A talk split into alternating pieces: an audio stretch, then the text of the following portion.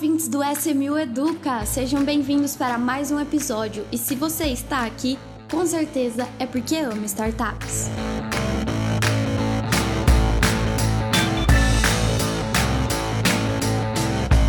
Vamos lá, pessoal! Estamos aqui para mais um episódio e hoje nós vamos fazer um, um, formato um pouco diferente, né? Que é a primeira vez que a gente está fazendo aqui, que é dividir um episódio em parte 1 e parte 2. Parte 1 já está no ar, vocês já tem aí o, o, acesso a ele, que é o episódio 48 do nosso programa SMU Educa. É, e agora nós vamos gravar a parte 2. E o tema, como vocês já viram no título e, e, no outro episódio, são as alterações da CVM nas regras do crowdfunding de investimentos, né? É, a parte 1 a gente apresentou para vocês quais foram as alterações. E agora nós vamos comentar um pouquinho, né? Aqui comigo nós temos o Diego e o Rodrigo. Tudo bem, gente? Oi, Marília. Bom dia, boa tarde, boa noite para os nossos ouvintes. Tudo bem? É, estou aqui pronto para dar a minha opinião.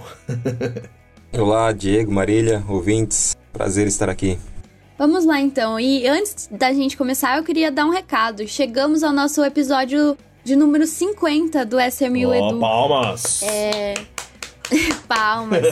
Considerando só o programa do SMU Educa, né? Nós temos os outros programas, o Invista com a SMU, nós temos o do mercado secundário, enfim. Só do SMU Educa, nós estamos no episódio de número 50. Então, vamos lá. Aproveitando aí pra gente começar puxando o tema, momento de vocês darem opinião, né? Nós, sobre esse tema, nós já fizemos uma semana especial dele, porque foi aí um grande avanço, como o Diego muito bem disse, um amadurecimento do crowdfunding, né? É, nós já fizemos o podcast, parte 1, já publicamos um artigo no nosso blog, que se você tiver interesse é só entrar lá no nosso site que tem a página do blog. E nós fizemos uma live também, que está salva no YouTube. Vocês podem ter acesso a hora que quiserem. É, o Rodrigo e o Diego comentaram lá, fizeram os comentários, os pareceres deles sobre esse mesmo tema que nós vamos falar hoje, né? Então, vamos lá. Vou passar a palavra para vocês, para vocês falarem aí pra gente, contarem pra gente a opinião de vocês. Tá, eu posso começar com a minha humilde opinião, Diego aqui falando. É, esse novo marco regulatório, não diria novo, né? Porque o marco regulatório já existe. Essa revisão do marco regulatório, a gente tem mais motivos para celebrar do que criticar, né? É, porque muito do que foi apresentado é, foram pedidos endereçados para o regulador, no caso a Comissão de Valores Imobiliários, pelas próprias plataformas, né?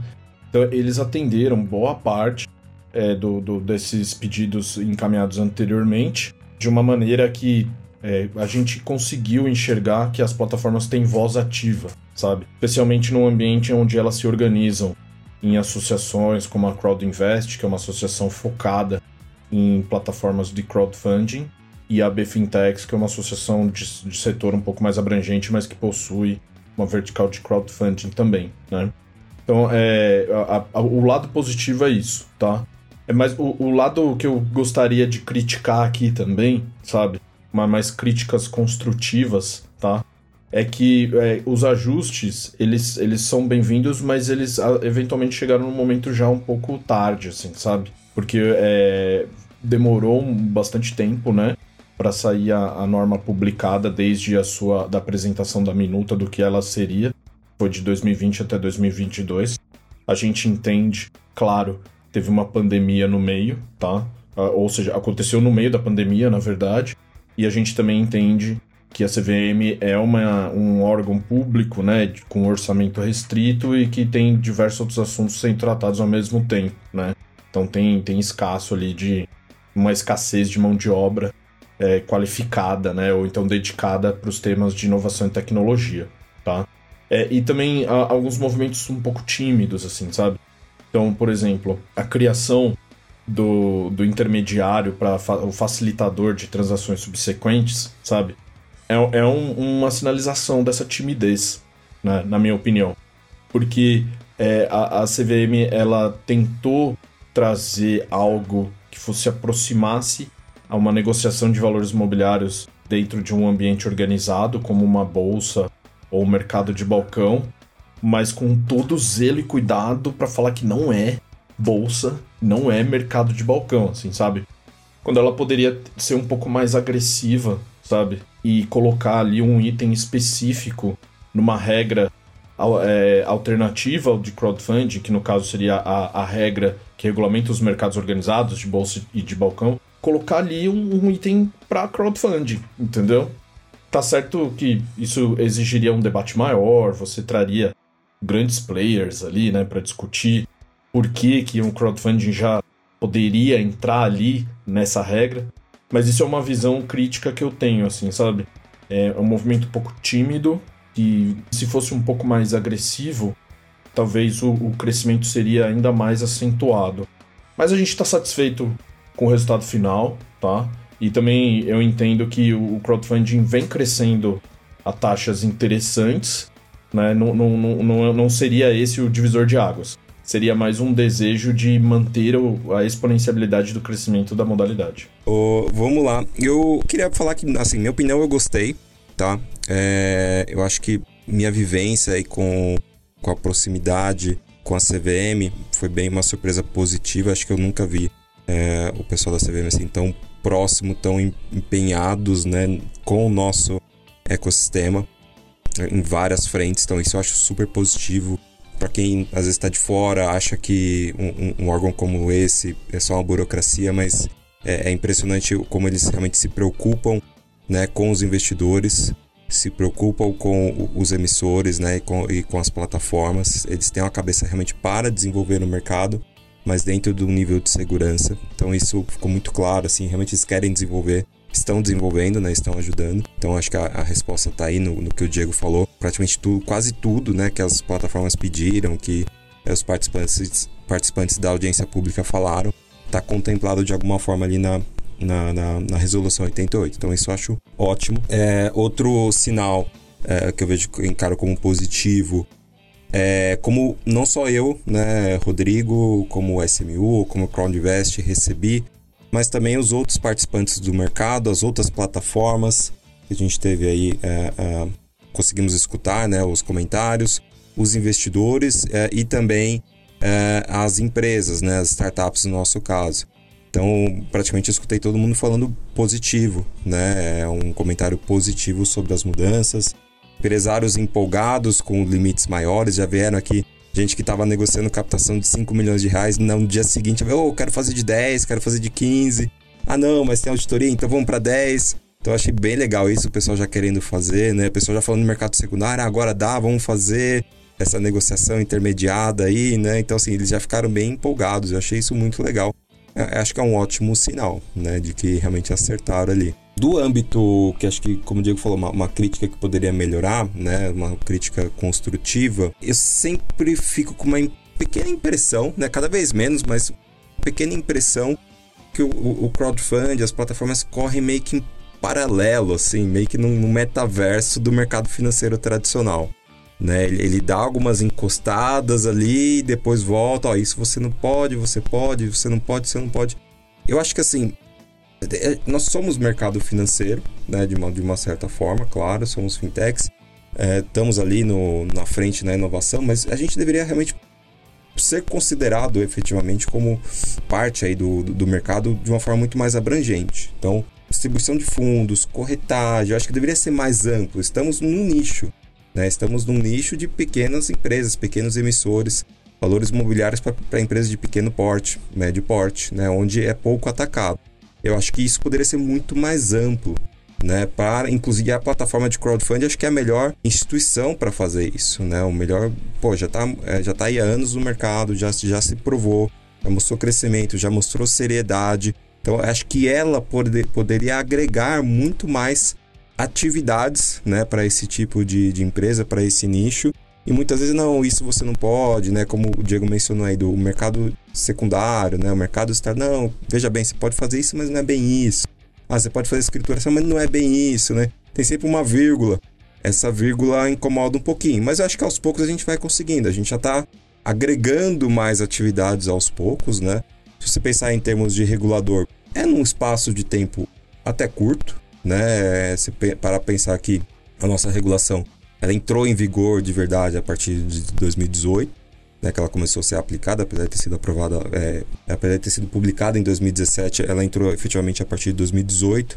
Então rodou aí dois anos normais uh, e depois mais dois anos pandêmicos, né? Então foram quatro anos e ela já sofreu uma, uma, uma alteração bem completa, né? Realmente bem longa. Então, assim, para termos de CVM, é, foi uma alteração até que num curto espaço de tempo tá? É, na verdade, acho que até em qualquer lugar do mundo, uma, um regulador mudar em, em pouco tempo, assim, uma, uma, normativa, eu acho que foi, foi em pouco tempo, tá? Então, assim, legal, né? Estamos felizes. Poderíamos ter um pouco mais, né? Acho que a gente, aos poucos a gente vai conquistar esse mais aí que eu, que eu, que eu mencionei.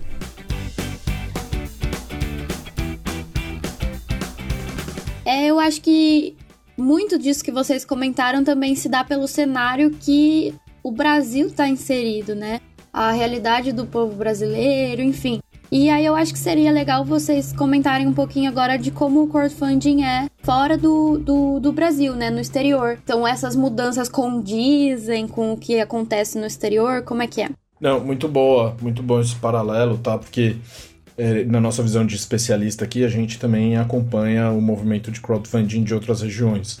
Em regiões mais desenvolvidas, que a gente é, observa o, o, os avanços, né, as novidades. Tem outras regiões mais equivalentes ao Brasil que a gente também tenta é, enxergar o, aonde, que ponto que a gente avançou mais do que essas regiões e que pontos essas regiões estão avançando mais do que o Brasil, né? E, e, e quando se fala de crowdfunding no mundo, não tem como não falar do Reino Unido, né? Que foi talvez a primeira nação que regulamentou a atividade, né? É, que é onde as primeiras plataformas surgiram. E, e, eles, diferente do Brasil, eles não têm um marco regulatório do crowdfunding, entendeu? Eles possuem atividades regulamentadas e qualquer entidade sujeita à regulamentação que queira atuar no mercado de capitais, por exemplo, podem exercer essas atividades. Então, conforme você vai adquirindo as licenças regulatórias, você vai alcançando novas coisas que você pode fazer, né? Então, lá, lá por exemplo, uma uma, um crowdfunding pode ser operacionalizado por uma DTVM, por uma corretora de valores mobiliários, porque eles têm mais ou menos o conceito de quem pode mais pode menos, assim, sabe? É, é, mas ao mesmo tempo você pode se manter pequeno. Falou assim, não, eu, eu quero ter uma, é, só a, a autorização para fazer isso especificamente, é, sem precisar cumprir com os requisitos regulatórios, porque eu vou ser muito ultra nichado e focado nesse tipo de produto. Né? Quando você acessa o site do regulador do Reino Unido para identificar quem são os agentes, é, eu sempre procuro lá os crowdfundings, né? Cada crowdfunding tem uma licença diferente, assim, sabe? É, então, por exemplo, é, alguns crowdfundings têm a, a, licença de investment firm, que seria o, o, equivalente a uma gestora ou uma administradora de, de recursos de terceiros no Brasil, tá? Por quê? Porque eles fazem é, investimentos proprietários, mas ao mesmo tempo eles organizam é, é, carteiras de investimento dos investidores, né? Eles criam estratégias de investimento para os investidores. Fala assim, olha, é, a gente selecionou essas empresas aqui, a gente vai investir em todas as elas, mas eu gostaria que você investisse comigo em determinadas empresas, porque eu te conheço, que eu sei que você gosta disso, eu sei que você gosta daquilo, e o investidor acompanha, né? E aí e ativa até um investimento automático, por exemplo, assim, sabe? Né? Você monta, você eh, monta seu perfil de investimento e com base naquele perfil você pode fazer um invest... a, a plataforma pode fazer investimentos automáticos para você. Na, na, na, na, regra da CVM, tanto a 588 quanto a, a nova 88, que vai entrar em vigor dia 1 de julho, tá expressamente vedado esse investimento automático, assim, sabe? Acho que eles até estudaram o que é feito lá fora e falaram assim: não, não, isso aqui vai dar confusão. Isso aqui não pode, entendeu? É, então, é, é, essas inovações né, que, que os próprios inovadores trazem, eles usam a sua criatividade com base nos registros regulatórios que já existem. Você não precisa trazer um novo registro, uma nova autorização regulatória, criar um novo agente de mercado para desenvolver essa atividade, né? Então, a, a, a, os casos mais emblemáticos que a gente usa aqui é o Cedars e o Thunderbeam, né? Os dois são regulados pelo Reino Unido. O Thunderbin ele migrou para a comunidade europeia depois do Brexit, né? mas ele ainda tem uma autorização regulatória no Reino Unido, aonde o, o Cedars ele tem esse investment firm é, é autorização né, de investment firm para poder fazer essas recomendações de investimento, mas ele não tem um, um trading system, sabe? Para montar uma espécie de bolsa de startups. Ele só faz as negociações secundárias num, modelo muito próximo que a, a, nova regra de crowdfunding vai autorizar, que é o facilitador de, interme, é, é, facilitador de transações é, subsequentes, né? Já o Thunderbird não. Ele não tem essa autorização de investment firm, porque ele não cria carteira, carteiras e estratégias de investimento para o seu investidor, mas ele tem um, uma licença para Trading System, né? Alternative Trading System, que permite a ele disponibilizar para o seu público um mercado de balcão organizado, com um sistema de formação de preço, encontro de ordens e etc. Ele preferiu seguir um caminho de mais sofisticação na negociação dos contratos do, e do que um, um, uma personalização de uma estratégia de investimento.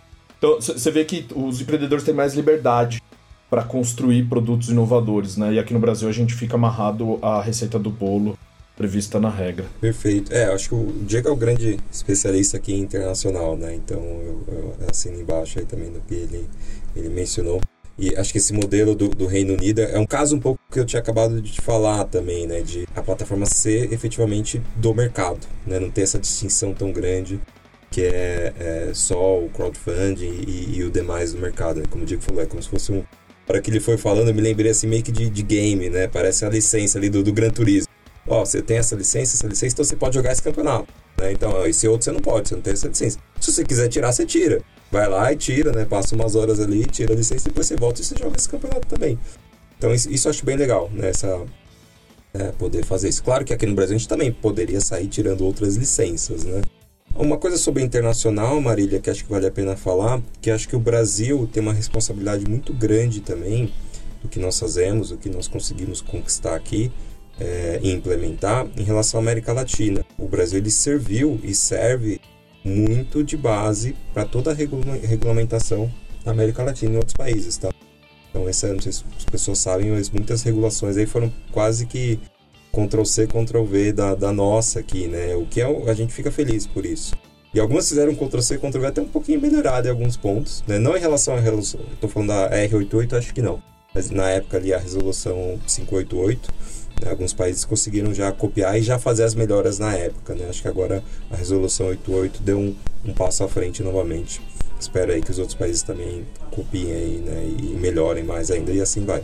Não, é importante isso que você falou, Carneiro, porque como a gente participa desses ambientes associativos, né, CrowdInvest e, e a Bfintechs, a gente tem contato né, e acesso com líderes de, de segmentos de outros países, né?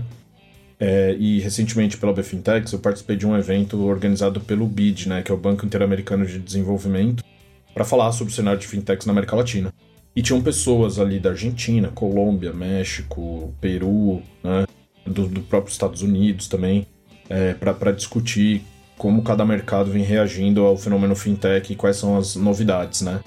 É, e, e no, no, final da, da, minha apresentação, o debatedor, né, o mediador do, do painel, ele até falou, falou assim, ó, é impressionante o movimento que o Brasil vem é, adotando de liderança, né?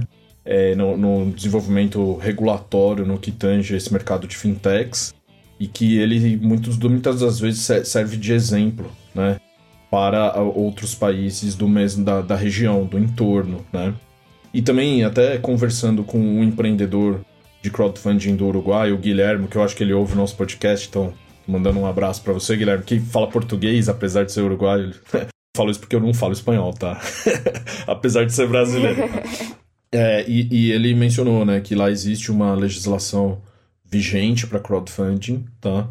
E que boa parte dos itens que estão ali previstos, eles, eles se espelharam na 588 brasileira e, pra, e principalmente na, na atuação das plataformas brasileiras, né? É, então ele falou assim, olha, na LAN 588 tem isso aqui, inclusive as plataformas adotam bastante isso daqui, né? A, já na 588 também tem isso aqui, mas as plataformas não não deram muita atenção para esse item. Então eles até fizeram um filtro, levando em consideração não só o regulamento brasileiro, mas também a atuação das plataformas. Então a gente acaba ganhando algum destaque no nosso continente em razão desse pioneirismo. É, quando eu mencionei, é, algumas pegaram e né, usaram bastante coisas nossas e até melhoraram. eu tava com essa do Uruguai, né? Até por conta dessa história que você comentou. Eu acho que lá, se eu não me engano, eles, a, a, primeira regulação deles já saiu com o mercado secundário, né? Já achei muito legal. Já foi a melhor que eles pegaram, vários itens já melhoraram esse, né? Isso eu achei bem legal. É, porque o Uruguai é um país conhecido na região, é, para que, é, onde as pessoas é, colocam os seus, seus recursos sobre gestão de terceiros lá, né? Porque é um país economicamente e politicamente estável, né? Ele não está muito suscetível a variações de mercado por intervenções de governo né? ou por questões é, relacionadas à, à, à, economia, né? Na, é, um, é um mercado muito estável, né? Então eles querem atrair essa estabilidade política e econômica, usar essa estabilidade política e econômica para atrair é, os investimentos regionais, que é um mercado relativamente pequeno, né? Então acho que o Uruguai né, não deve ter 6 milhões de habitantes, né? Chutando um número aqui. É, sendo que só na Grande São Paulo a gente tem o dobro disso, né? É, então, é, imagino que eles estão numa estratégia mais é, regional do que local. 3,4 milhões de habitantes, Diego, só. Olha lá. Título de... Foi meme. Eu, eu ainda fui generoso no chute. A título de Google, pesquisa Google instantânea, 3,4 milhões de habitantes.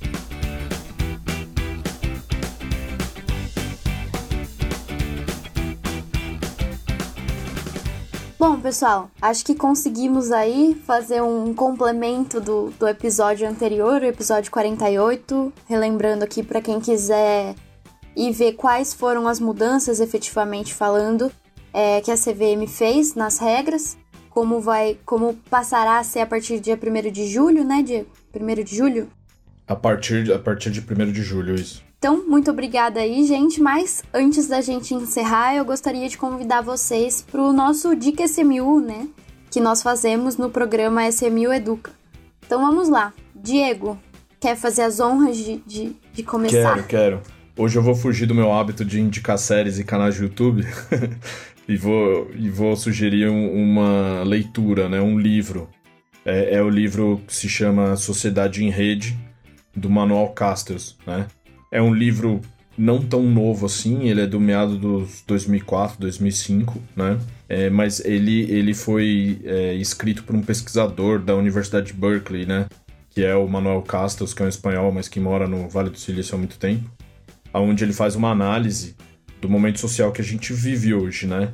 Especialmente é, a quarta revolução industrial, sabe?